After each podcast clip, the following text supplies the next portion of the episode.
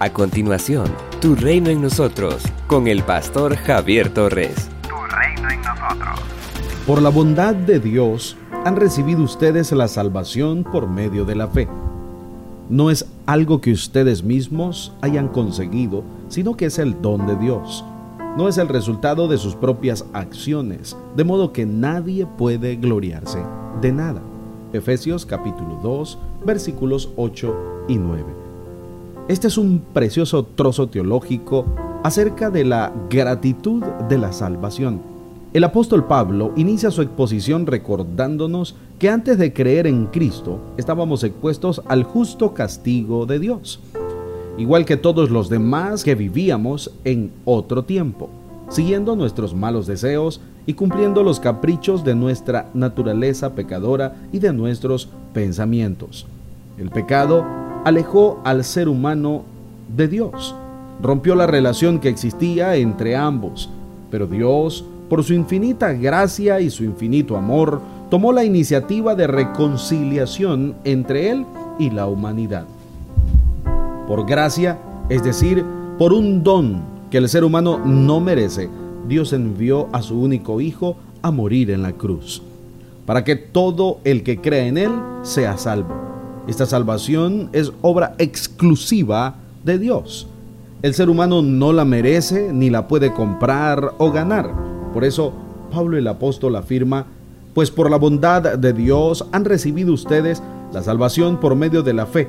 No es esto algo que ustedes hayan conseguido, sino que es un don de Dios. No es el resultado de las propias acciones, de modo que nadie puede gloriarse de nada.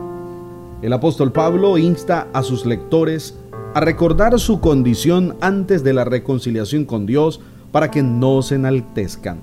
Debemos recordar que éramos considerados alejados del pueblo de Dios y que estábamos muertos a causa del pecado. Pero ahora en Cristo hemos sido reconciliados con Dios y por medio de Él gozamos de su paz. Esta reconciliación con Dios hace también posible la reconciliación del no judío o gentil con el judío. El apóstol Pablo nos deja en claro que tanto los judíos, que se consideraban pueblo de Dios, como los gentiles, que eran considerados alejados de Dios, son salvos por la gracia, llegan a ser parte de la familia de Dios. La barrera de separación es derribada y ambos disfrutan de la misma paz con Dios. Esta nueva vida en Cristo debe evidenciarse en una nueva manera de vivir. En el versículo 10, el apóstol dice que los que creen en el Señor Jesucristo deben andar en buenas obras, las cuales no son medio de salvación, sino evidencia de la misma. Tengamos presente constantemente que hemos sido salvados por la gracia de Dios y debemos llevarnos a estar siempre agradecidos con Él. Amados, necesitamos vivir de acuerdo con la voluntad de Dios. Empecemos cada día agradeciéndole al Señor por habernos salvado, por su gracia, por su amor y su bondad. Pidámosle que nos guíe siempre con el Espíritu Santo para que todos puedan apreciar, entender y comprender esas nuevas criaturas que somos y que anhelemos también ser salvos por gracia.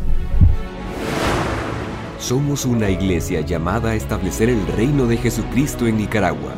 Nuestra misión, predicar las buenas nuevas de salvación a toda persona, evangelizando, discipulando y enviando para que sirva en el reino de Jesucristo.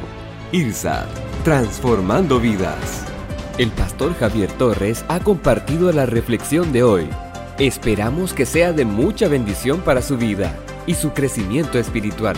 Si desea que oremos por usted o tiene alguna pregunta, escríbanos al número 8588-8888 o visítenos en Managua.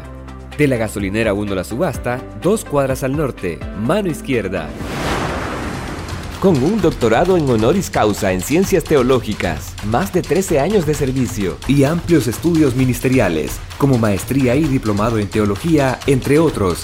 Puedes escuchar y conocer al pastor Javier Torres en el Ministerio IDSAT, en Managua. Para más información visita javiertorres.com. Tu reino en nosotros.